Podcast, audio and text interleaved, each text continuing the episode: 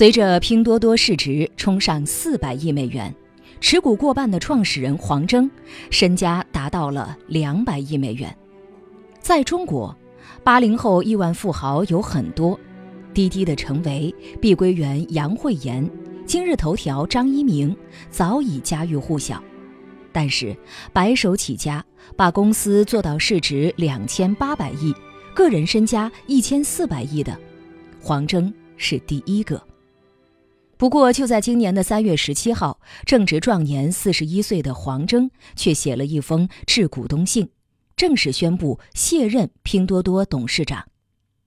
一九八零年，黄峥出生在一个普通的杭州郊区家庭，就像我们普通的农村家庭一样，上了一个特别普通的郊区小学。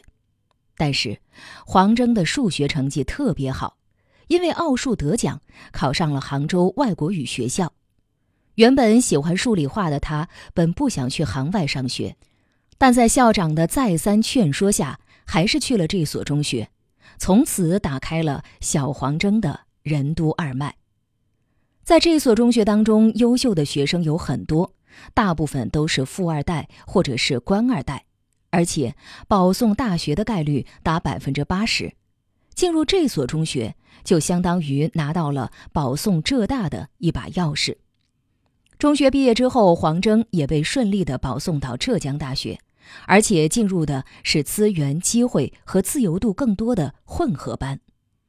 本科计算机专业毕业之后，黄峥顺利的申请到美国威斯康星大学麦迪逊分校就读，在这里，他即将遇上生命中的贵人。黄峥为什么会受到网易老板丁磊的赏识？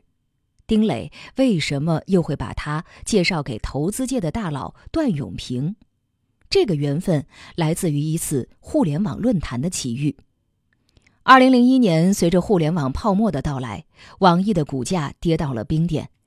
网易的老总丁磊急需寻找突破，把濒临破产的网易带出泥团。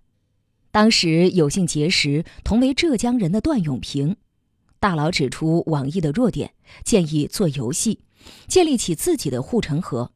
后来并以不足一美元的价格买了网易两百零五万股的股票。随着网易的股价飞涨，也让大佬段永平赚得盆满钵满。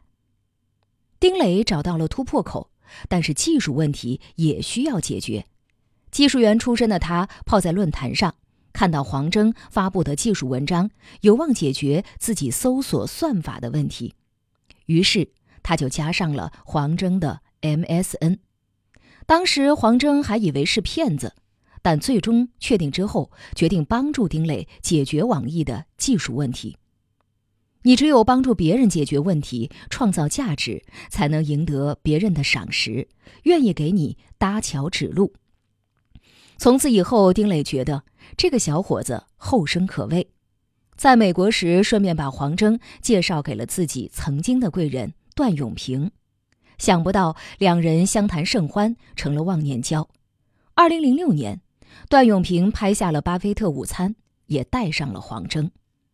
当黄峥硕士毕业，不知道是去微软还是去谷歌实习时，咨询了师傅段永平。大佬给了明确建议，去谷歌上班，而且要上满三年。黄峥也听从大佬的建议，工作半年，谷歌上市。黄峥也在工作中积累的原始期权一飞冲天，顺便实现了财务自由。运气也同样是实力的一部分。黄峥踩对点进入谷歌公司，干满三年之后，他选择离职回国创业。从谷歌离职之后，开始自己创业，并先后创办了手机电商、电商代运营和游戏公司。二零一五年，黄峥再一次创业，用供应商入驻和物流第三方合作的社交电商平台模式，成立了拼多多。当时的中国电商市场，淘宝一家独大，京东还在野蛮生长，但电商平台的通道已经接近关闭。谁也没有把一个毫不起眼的拼多多放在眼里。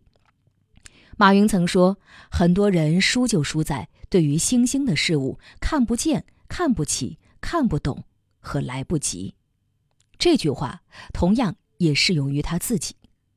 当大家都还没搞懂拼多多为何能在竞争激烈的电商红海市场杀出一条血路时，就已经快速崛起。用了三年的时间，他做到了上市。拼多多为什么能从如日中天的淘宝和京东下虎口夺食？因为他看到了下沉市场的机会。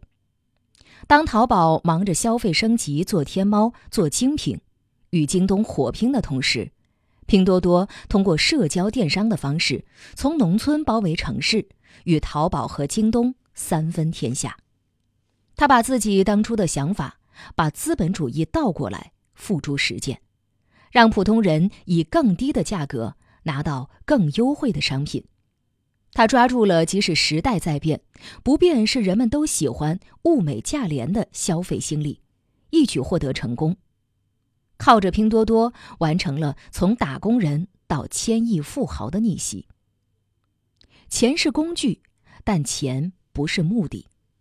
古人曾说：“一命二运三风水，四积阴德五读书。”黄峥在自己的公众号里回顾自己的中学和大学时曾说。自己能进入行外和浙大混合版是非常非常幸运的，山沟里飞出金凤凰是小概率事件，部分富二代，特别是官二代是非常优秀的，但普通人的逆袭可以通过田忌赛马的方式，能在资源整合劣势的情况下创造出局部的优势，进而有机会获得整个战役的胜利，由此平凡人。可以成就非凡事。上小学的时候，老师都会问一个俗套的问题：“你长大之后梦想是什么？”黄峥毫不犹豫地回答：“我想当一名科学家。”而现今四十一岁的黄峥去做一名科学家已经不太现实，但他可以投资科学研究，为科学事业做贡献是没有问题的。于是，他向母校浙江大学捐钱一亿美元，致力于食品科学和生命科学领域的研究。他想做一个蛋白机器人，解决人体的脑部疾病。他想研究出一种合成肉，让人吃得健康又放心。功成身退，他却没有忘记儿时的梦想。现在，他想做一个普通人，去做自己喜欢的事。黄征，愿你出走半生，归来仍是少年。